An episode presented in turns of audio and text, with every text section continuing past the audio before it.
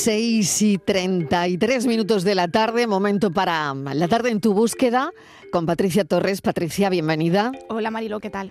Buscan a un hombre de 76 años desaparecido desde el 26 de noviembre en la línea de la Concepción en Cádiz. ¿Qué sabemos, Patri? La Asociación So Desaparecidos Mariló ha emitido una alerta a través de las redes sociales en la que señala como urgente la búsqueda de este hombre. Se llama José Manuel Gutiérrez Caso, tiene 76 años, es de complexión delgada y mide 1,70. Tiene los ojos marrones y la última vez que fue visto llevaba un pantalón oscuro, camisa clara, una gorra y un bastón. Las autoridades piden que cualquier persona que lo vea se ponga en contacto con la asociación a través de los teléfonos 649 952957 o al 617 12 69 09. También a través del correo info arroba soddesaparecidos.es o con las autoridades policiales. Buscan a un hombre, como saben, de 76 años, desaparecido. Hemos dado todos los datos desde el 26 de noviembre en la línea de la Concepción. Y lo siguiente que vamos a preguntarle a Patricia es sobre el juicio contra Daniel Sancho, que ya tiene fecha. Mm. ¿Cómo será el juicio al que se enfrenta mm, este hombre por el presunto asesinato y descuartizamiento de Edwin Arrieta. ¿Cómo será ese, ese juicio, Patri? Marilo, eh, ayer Daniel asistió a esa nueva vista enmarcada dentro del proceso preparatorio para el juicio sobre el presunto asesinato de Edwin Arrieta y una de las cuestiones que se esperaba era que el juez fijara esa fecha del juicio y así ha sido. Será del 9 de abril al 3 de mayo cuando se juzgue a Daniel Sancho en Tailandia, un juicio en el que se dictará sentencia sobre si es o no culpable del presunto asesinato de Edwin y en el que se enfrenta a una posible condena de pena de muerte. El juicio se va a celebrar durante 15 días laborales y tendrá lugar de martes a viernes y tal y como hemos podido conocer serán 57 los testigos que participen en el juicio. Lo más importante, Mariló, de la jornada de ayer fue la presentación de pruebas y testigos por parte de la defensa de Daniel Sancho, porque mientras que en España es el abogado eh, Marco García Montes el que se encarga de la defensa de, este chico, en Tailandia es el letrado Aprichat Sirnoel el que lleva a cabo esta función. En la vista anterior, el letrado tailandés, eh, Daniel Sancho, no presentó las pruebas, algo que sí habría hecho ayer, y por su parte la defensa de Edwin habría hecho lo propio, en este caso, intentar demostrar que Daniel asesinó al médico de forma premeditada, algo sobre lo que la Fiscalía acusa también a Daniel. ¿Qué sabemos de este juicio que se va a celebrar el próximo 9 de abril? Bueno, pues que se va a celebrar en la Corte de Cosamuy, y en él eh, la defensa, fiscalía y los abogados van a hacer un alegato inicial de cinco minutos. También van a declarar todos los testigos y una vez acabado ese proceso, el 3 de mayo, las partes podrán hacer un alegato final. Por último, se va a fijar una nueva fecha para la lectura del veredicto final y al juicio incluso podrán acudir periodistas, pero el aforo parece ser que va a estar controlado y habrá que seguir las normas budistas del país. Los primeros que van a declarar serán los testigos por parte de la fiscalía, que posteriormente darán paso a los citados por el abogado de Daniel Sancho, mientras que los abogados de la familia de Arrieta han llamado a dos, incluyendo incluso a los padres de Edwin, a Leobaldo Arrieta y a Marcela Arteaga, que van a ver por primera vez las caras, eh, la cara en este caso del asesino confeso de su hijo. Uno de los testigos clave del juicio a Daniel Sancho Mariló también será Luis un hombre que denunció a Edwin Arrieta por acoso y que ha participado y ya hemos podido ver eh, su testimonio, escuchar su testimonio en diferentes medios de comunicación. Lo han llamado para el juicio. Y lo han llamado para el juicio. No tenía ni idea. Sí, en una ocasión él ha contado en una entrevista eh, que recibió 143 llamadas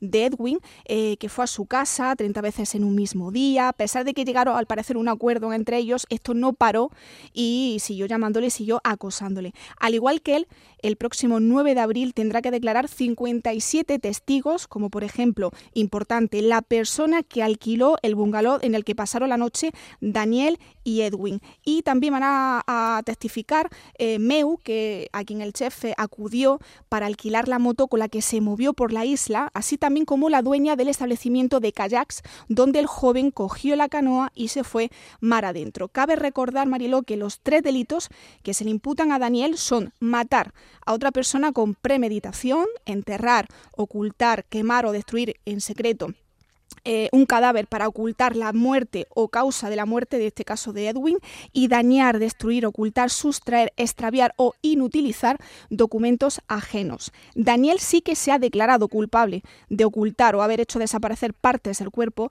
de Edwin, pero no de haber asesinado al médico ni de tampoco extraviar documentos ajenos. Daniel mantiene, Marilo, que todo sucedió fruto de un accidente a consecuencia de una pelea que tuvo con Edwin Arrieta.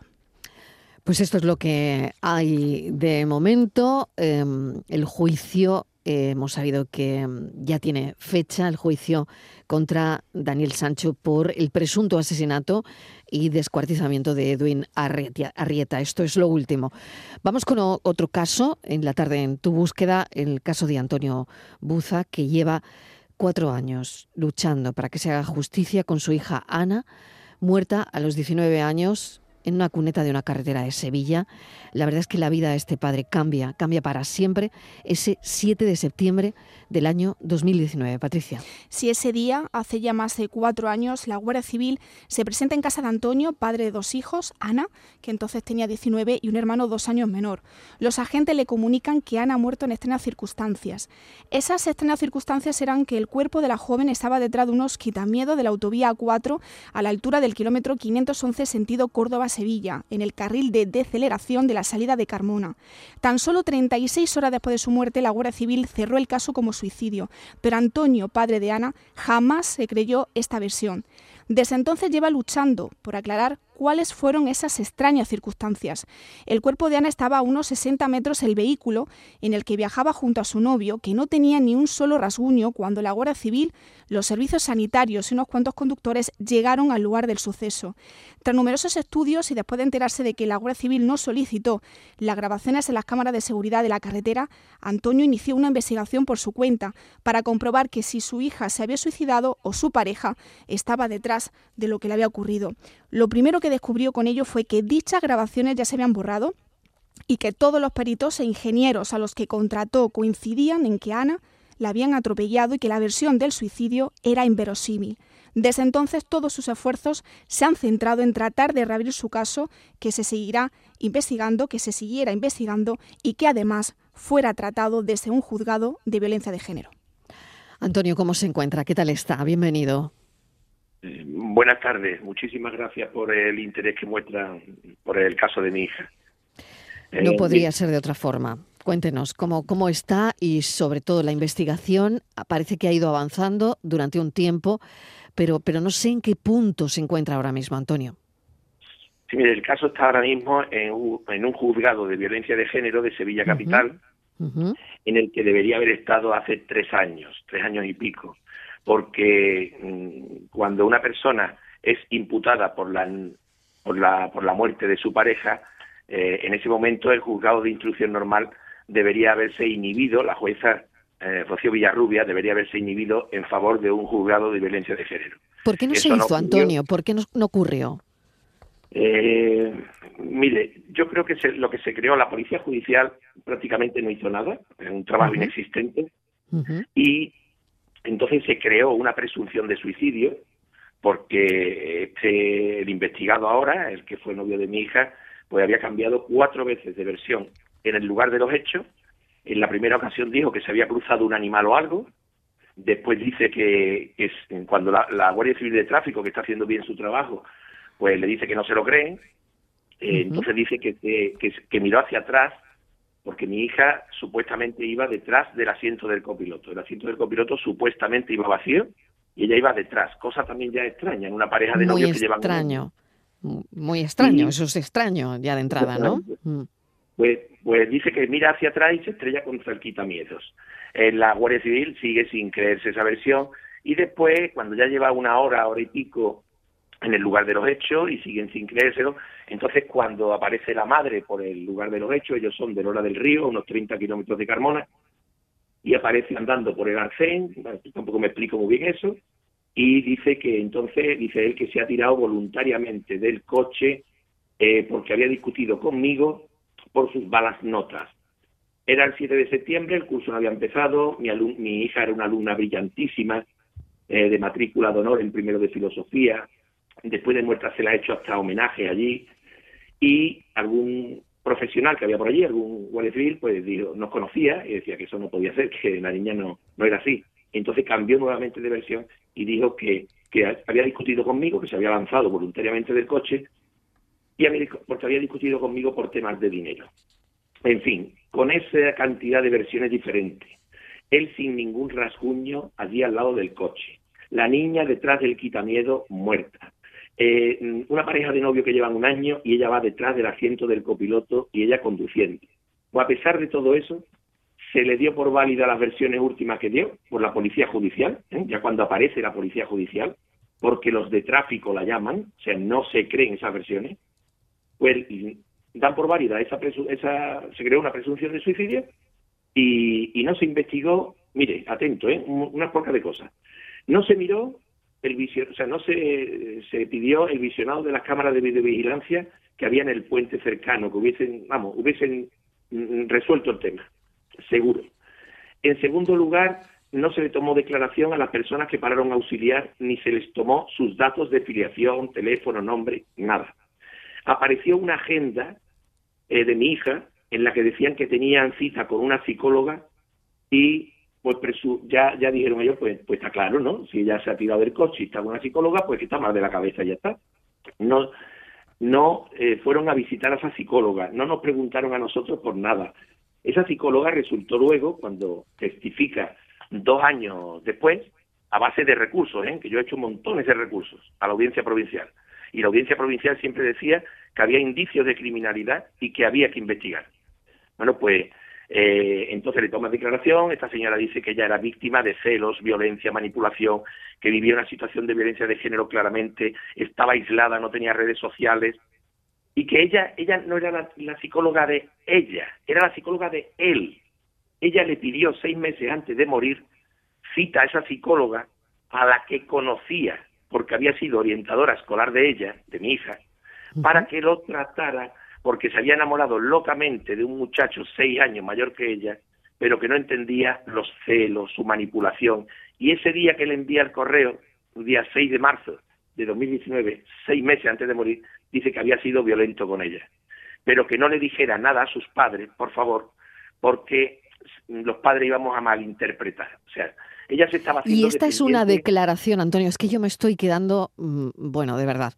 Esta es una declaración de la psicóloga que... De él. De él. O sea, esto lo, esto lo, ¿quién lo cuenta? Eso lo cuenta la psicóloga como Eso lo cuenta la psicóloga, dos años después. dos años después, eh, porque yo consigo que a, mí cada vez que decía, pedían mis abogados, solicitamos la declaración del padre, porque lo han hecho responsable de la muerte de su hija.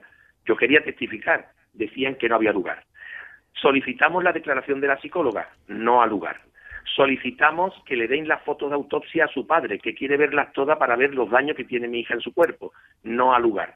Solicitamos la declaración de los que pararon a auxiliar. No a lugar. Todo era no a lugar. Solicitamos la reconstrucción del accidente. No a lugar. Todo era ir a la audiencia. La audiencia nos daba la razón que había que investigar. Yo de verdad, yo creo que la gente soberbia, como me dijo una vez a mí un sacerdote, la soberbia es el peor de los pecados que existen porque es el único que no te deja aprender. Se creó una presunción de suicidio. La decisión primera de un juez de cerrar el caso a las 36 horas como suicidio, eso cuesta una barbaridad cambiar esa decisión. ¿Sabes? Y si a eso se añaden, pienso yo, pienso yo, supuesta, una supuesta soberbia, pues te cuesta la misma vida. Pero bueno, en la gesta llevamos cuatro años y tres meses quisieron cerrar el caso, bueno, lo archivaron a las 36 horas y todavía sigue abierto. Para eso estamos los padres, para luchar por nuestra hija, que es lo que no ha hecho el sistema. Antonio, ¿en qué, en, qué, punto está usted ahora? Eh, bueno, usted y yo sé en el punto en el que está, está claro, pero el caso, ¿en qué punto está después de, bueno, lo que ha dicho la psicóloga que, bueno, yo no sé si esto es a tener en cuenta o no judicialmente, pero me parece una declaración muy fuerte. O sea, muy, muy, muy, aclaratoria, ¿no? Muy a tener en cuenta, no lo sé. Y si yo le leyera, cosas que no puedo hacer, ¿no? Cosa que no puedo hacer, pero si yo le leyera el correo, eh, yo creo que la audiencia suya subiría como la espuma porque es increíble lo que en ese correo aparece. ¿Sabes? Y a pesar de eso, ya digo, no buscaron ni a la psicóloga.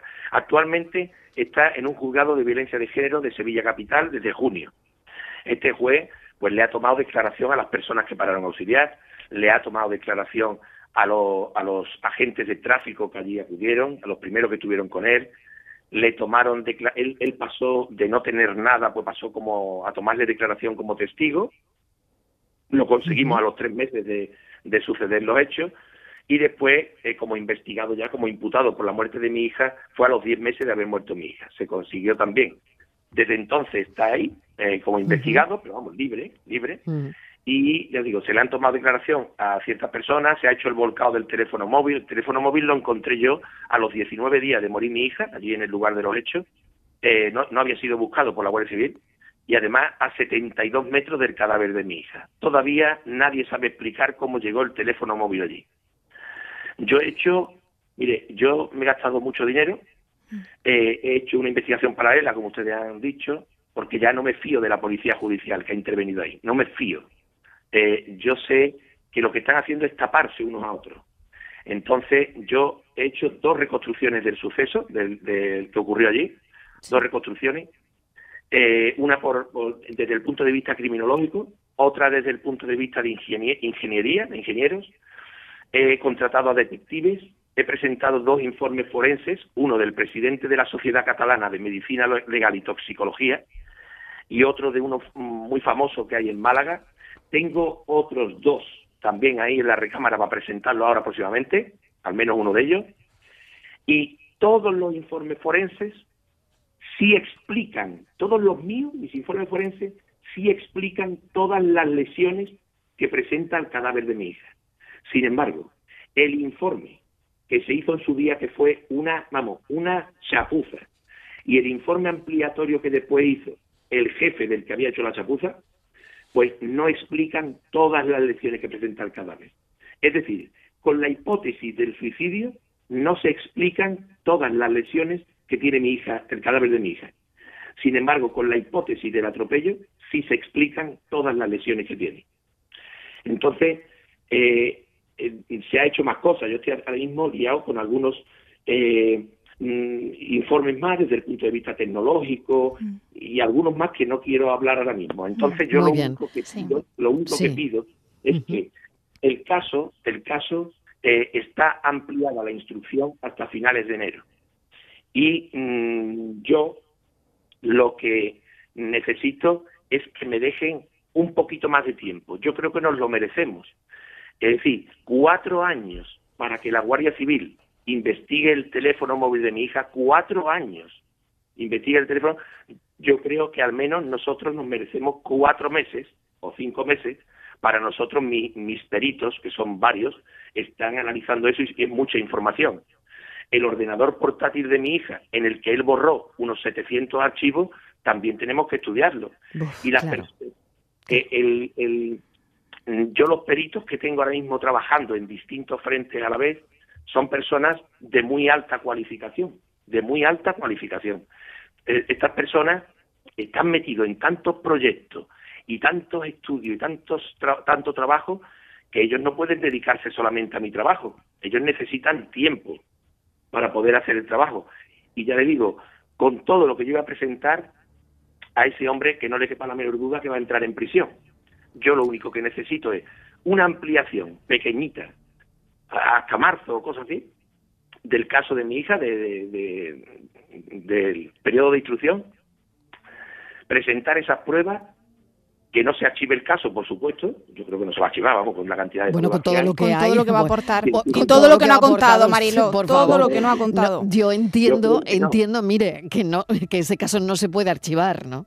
Mm. No, se podría archivar. Eh, bueno, ah, eh, el poder que tiene un juez es muy grande. Ya, ya, ya, ya, ya pero entiendo que con todo lo que usted está aportando, Patricia, yo no sé si quiere añadir algo. Solamente decir, bueno, Antonio es matemático y tiene una fe mm. ciega en la ciencia y él cree, eh, Antonio y es así, que el, caso de su hija lo, lo, va a aclarar la ciencia, ¿no? Sí, mire, yo estoy completamente seguro, con todo lo que tengo, que lo que va a lo que va a demostrarse es lo siguiente que mi hija venía del hora del río, donde se iba a quedar cuatro horas antes, cuatro horas antes de morir, mi hija se iba a quedar por primera vez en casa de la madre del novio, con él, se iba a quedar dos noches, dos días completos. ¿Qué ocurrió para que mi hija vinieran de vuelta de Lora hacia Carmona y en la autovía, cogieran la autovía y mi hija aparezca muerta cuatro horas después de haberla visto su madre aquí en Carmona? Pues es la clave, claro, es, esa pues es la, es la, ahí está la clave, Antonio, ahí está la clave, desde luego. el coche se detuvo en la autovía, ella se bajó, porque seguramente allí se formó la marimorena dentro del coche. Sí. Se puso a caminar, el coche se detuvo y se quedó detenido. Y cuando ella lleva ya una distancia considerable, fue atropellada. Él, él coge el coche y va a su casa y captura y fue atropellada intencionadamente por este individuo a 117 y eso es lo que eso es lo que se tiene que demostrar. Antonio, mil gracias y estaremos muy pendientes de, de su caso. Le agradecemos que nos lo haya contado con detalle y todo lo que tienen hasta el momento. Patricia Torres, muchas gracias.